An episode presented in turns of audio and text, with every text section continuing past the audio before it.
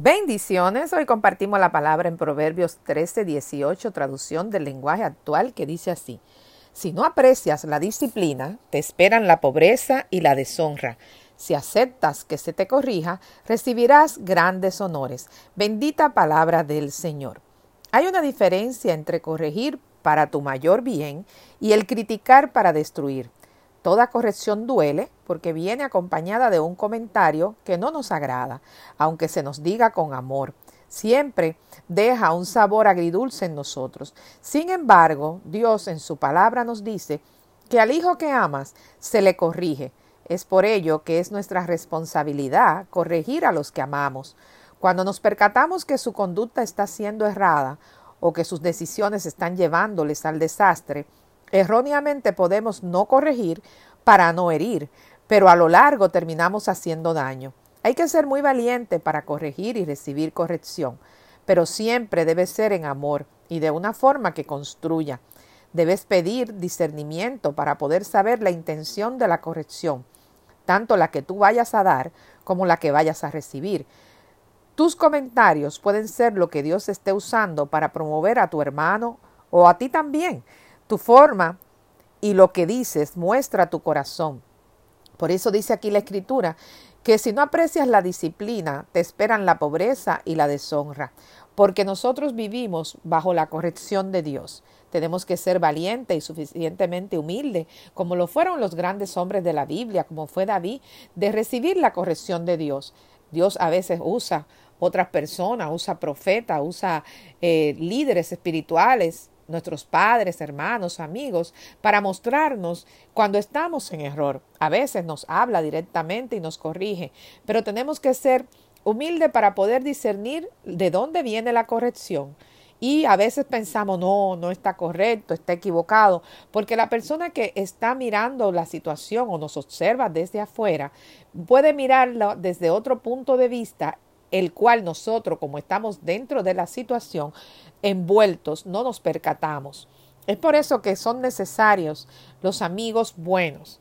Y los buenos amigos son los que te saben corregir, pero también te saben dar amor, los que te saben levantar, los que te ayudan a seguir tu camino. Dice que si tú aceptas que se te corrija, recibirá grandes honores, porque muchas veces la persona que te quiere corregir es una persona que te, que te lo estás te lo va a hacer porque te ama primero y segundo porque te lo está diciendo a base de su experiencia.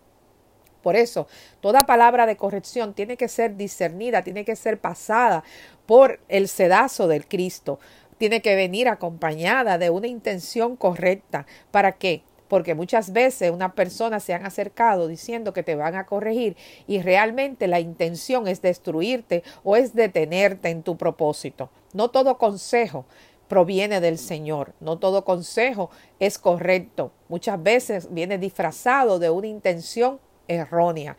Y por eso es que hasta en la corrección nosotros tenemos que estar seguros de que es el Señor el que está usando esa persona o está usando, ¿verdad?, esa situación para corregirme, que es Dios que me está hablando.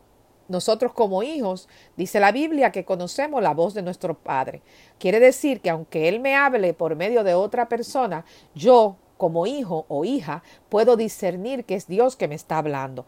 No te ofenda con el que quizá te está diciendo algo que no es lo que quieres oír porque usualmente el que te ama te va a decir lo que no quieres oír, lo que no se atreve a decir el adulador que está a tu lado o el que está a tu lado por conveniencia y como tiene temor de perderte, no te dice la verdad. Pero nosotros tenemos que corregir con amor, pero también recibir con amor la corrección. Tenemos que saber que como hermanos tenemos que procurar entre nosotros nuestro mayor bien y que el amor, dice la Biblia, en Primera de Corintios 13, es benigno, no es envidioso, no es jactancioso. Quiere decir que cuando yo corrijo es para construir y para ver a mi hermano, como dice la Escritura, recibir grandes honores. Amén. Espíritu Santo de Dios, te alabamos, te bendecimos, te adoramos, glorificamos tu nombre. Padre, yo te presento a cada uno de mis hermanos, Señor, y me presento con ello ante ti, para pedirte, Padre, que tú nos dé un corazón suficientemente humilde como para recibir tu corrección, Señor, a través de otros hermanos o si bien a través de ti, Padre amado. Que sepamos reconocer cuando hemos fallado, Padre amado, y que podamos, Señor, hacer los pasos necesarios para enderezar nuestro proceder y ser agradable a ti para que podamos ser promovidos, para que podamos ser representante tuyo, Padre, donde quiera que vayamos. Padre, bendice el corazón de cada uno de mis hermanos. Dale sabiduría, discernimiento y un espíritu de amor, Señor, para ello buscar el bien en los demás y desearle a los demás lo que ellos desean para ellos mismos, que sea de bien y no de mal. En el nombre poderoso tuyo, mi Jesús. Amén y amén. Visítanos en www.compartiendolafe.org. Si este audio ha sido de bendición a tu vida, te invito a que lo compartas y que juntos podamos compartir la fe en el nombre poderoso de Jesús. Amén y amén.